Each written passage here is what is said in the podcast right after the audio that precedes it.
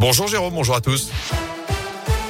Et on débute avec vos conditions de circulation dans la région. Toujours ces difficultés sur l'A47 à hauteur de Givor en direction de Lyon. Un accrochage dans le secteur. Des difficultés aussi autour de Lyon sur l'A46 sud dans le secteur de Mions en direction de Paris. Sur l'A43 également en arrivant sur Lyon. Sur la M6 à l'entrée du tunnel sous Fourvière en direction de Marseille. Pour le reste, c'est plutôt fluide actuellement dans la région. À la une, un mort et trois blessés. C'est le bilan très lourd d'un incendie survenu hier soir à Rouen dans la Loire. Le feu a pris aux alentours de 21h au deuxième étage d'une résidence senior. Une personne est décédée, une autre gravement brûlée. Elle a dû être transportée vers l'hôpital Édouard Herriot à Lyon. Deux autres individus ont aussi été pris en charge, intoxiqués par les fumées, transportés à l'hôpital de Rouen. On ignore encore l'identité des victimes. Une enquête est ouverte.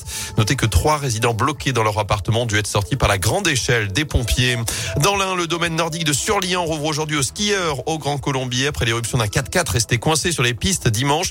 Le propriétaire du véhicule a été conduit à la gendarmerie pour un contrôle d'alcoolémie et pendant ce temps, l'un de ses amis s'en est pris physiquement à pisteur qui a depuis porté plainte. La station également.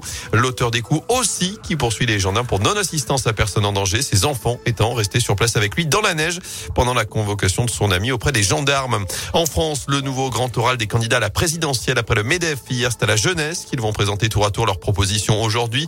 Un panel de 100 jeunes réunis à la Maison de la Radio à Paris. Ce sera évidemment sans Emmanuel Macron, toujours pas officiellement candidat à sa propre succession. Le chef de l'État occupé par la crise entre la Russie et l'Ukraine, notamment après cette nouvelle escalade provoqué par Vladimir Poutine, qui a reconnu hier soir l'indépendance des territoires séparatistes de l'Est de l'Ukraine. Il a même ordonné à ses troupes d'y entrer pour, je cite, maintenir la paix.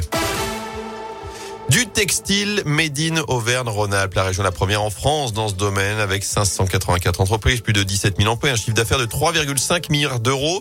Mais il faut aller encore plus loin pour réindustrialiser et créer plus d'emplois. Le fabricant Chamatex et l'agence d'innovation de design et de stratégie d'entreprise Zebra viennent de s'unir dans le projet Texin Lab. Objectif créer une marque locale et produire ici pour vendre ici. Gilles Réguillon est le président de Chamatex Group. On a aujourd'hui 6 unités en Rhône-Alpes on emploie 290 euh, personnes et euh, l'objectif c'est de s'appuyer sur ces unités de conception, de production pour fabriquer en local et euh, plus on lancera des projets, plus on aura des emplois dans les structures du groupe Chamatex et également dans le microcosme de sous-traitants qui nous entourent.